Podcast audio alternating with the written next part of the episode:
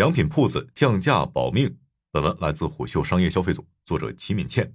你好，我是本栏目主播金涛。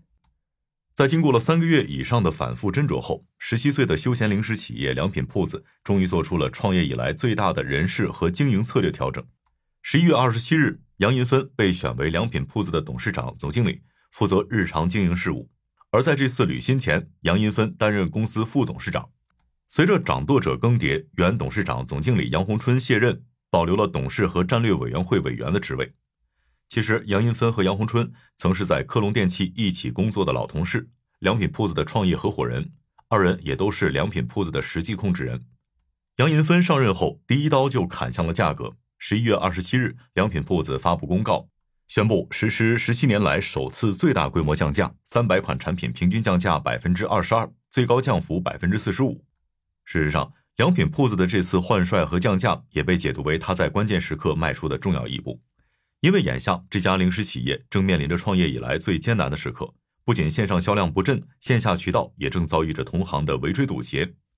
今年前三季度，公司营收和净利润均出现了双位数下滑。就像杨银芬在上任后在公开信中说的，不仅是活得困难的问题，而是活不活得下去的问题。表面上看，良品铺子遇到的经营困境和消费者越发重视性价比，而主打性价比概念的量贩零食店正在线下渠道攻城拔寨有关。但抛开竞争、价格战这层外在因素，从良品铺子自身看，公司内部也滋生出不少大企业病，在碰到外界环境骤变，就出现了大象难以转身的问题。值得一说的是，在十一月初和虎嗅的交流中，杨银芬把良品铺子的难归因于三浪叠加：一是消费大环境的变化，二是行业内部量贩零食店正在线下围攻，三是内部滋生了一些大企业病，对消费者需求变化反应太慢。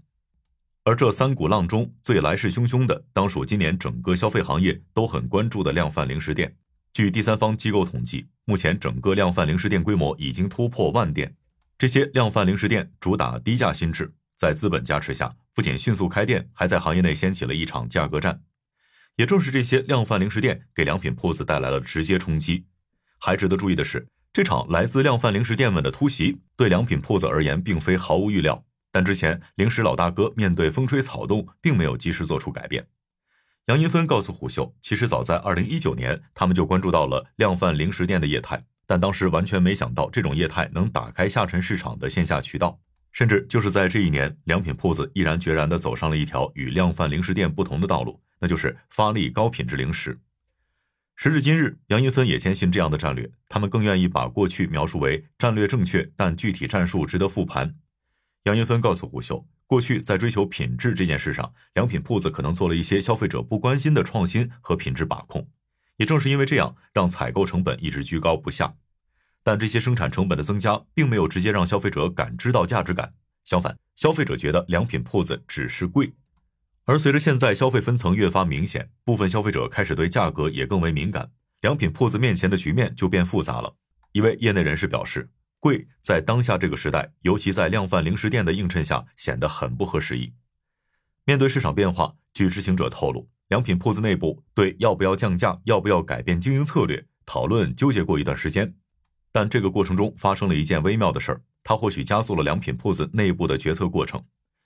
二零二三年年中，一家量贩零食店在良品铺子的大本营武汉开了店，而就在这次对手把店开到家门口的事件后不久，高层开始仔细复盘公司过去的产品和渠道策略，想办法进行调整，以适应市场变化。八月份开始，董事长杨银芬密集探店，并重新理顺内外部关系，为降价和业务调整做准备。但对于一家有着十七年历史的公司而言，降价这样的关键决策显然不能仓促定制。经过了三个多月的研究，在十一月末，公司确定了最终方案。复购率高的爆款是良品铺子本轮降价的主力。杨银芬向虎嗅坦言，他思考的一个关键难题是如何在利润和价格之间找到平衡点。虽然良品铺子和量贩零食店都属于渠道品牌，并不直接承担生产环节，但从商业模式看，二者有着明显差别。量贩零食店是纯渠道模式，只要做选货的工作即可；但良品铺子是渠道加产品的逻辑，会参与上游供应链的产品研发和生产，这就决定了公司不能一味向供应商压价，更不能随意更换供应商。所以在降价这件事上，良品铺子要理顺的利益关系更复杂。也因为这些，现在杨银芬时不时会跟供应商一起聚会，经常给供应商做心理按摩，让供应商适应市场变化，意识到降价的必要性。但仅靠沟通是不够的，良品铺子还把目光盯向了供应链。为了给产品降价争取空间，良品铺子在供应链端开始做挤水分动作。对外，杨银芬努力让供应商变得规则化、市场化。他提到，比如开心果，只要是美国当年的新货，口感差异其实不大，我就会去市场比价，然后把供应链的水分挤出来。而针对一些爆款产品，良品铺子开始采用先顾规模后管利润的做法。比如紫皮腰果是良品铺子今年的新品爆款，这种原料型产品通过大宗原料直采，能大量降低原料成本。良品铺子会直接提供资金给供应商采购原料。供应商只赚加工费，这样一来就有了更大的降价空间。除了价格，杨银芬的第二刀砍在了消费者感知不到的产品成本上。今年，杨银芬让内部人员都站在消费者的立场上，重新理解品质这件事儿。公司花在品质上的每一分钱，都得能被消费者感知和认可。过去几个月，经常有各种背景的人被请到杨银芬的办公室内，一起探讨当下消费者是什么样的，喜欢怎样的产品和品牌表达方式。而在执行层面，为了保证价格策略落地，杨银芬给团队画了一道毛利红线，只要产品毛利超过这条红线，就得找他亲自审批。除此之外，他还在让技术部门研发一套针对终端销售的系统，无论线上渠道还是线下门店，只要某款商品卖得太贵，系统就会阻止订单支付。实际上，降价虽然是良品铺子当前阶段最重要的工作，但在杨银芬看来，仅靠价格并不能解决良品铺子真正的问题。他表示，产业从不成熟走向成熟，都要经历价格战。价格战的表象之下是产业链上游产能过剩。短期来看，这也正是量贩零食店的红利所在。一位零食行业的资深从业者表示，零食行业上游有大量小工厂，因为门槛低，一个人做了之后，身边亲戚朋友跟风做的很多。但需求往下走，上游直接就懵了。我们就遇到过订单被撤了，产能闲置的厂子要亏钱给我们供货的。良品铺子面临的环境也正在变得更加复杂，上游产能过剩，下游消费者开始对价格更为敏感，竞争格局上新旧对手正在让竞争更为激烈，因此良品铺子需要通过一场进化去适应这种更复杂的环境。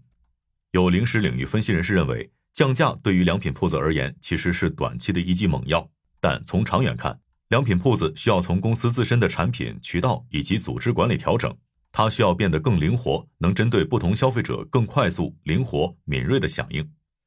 杨银芬也同意这种做法，应对价格战后，组织升级将会是他调整的方向之一。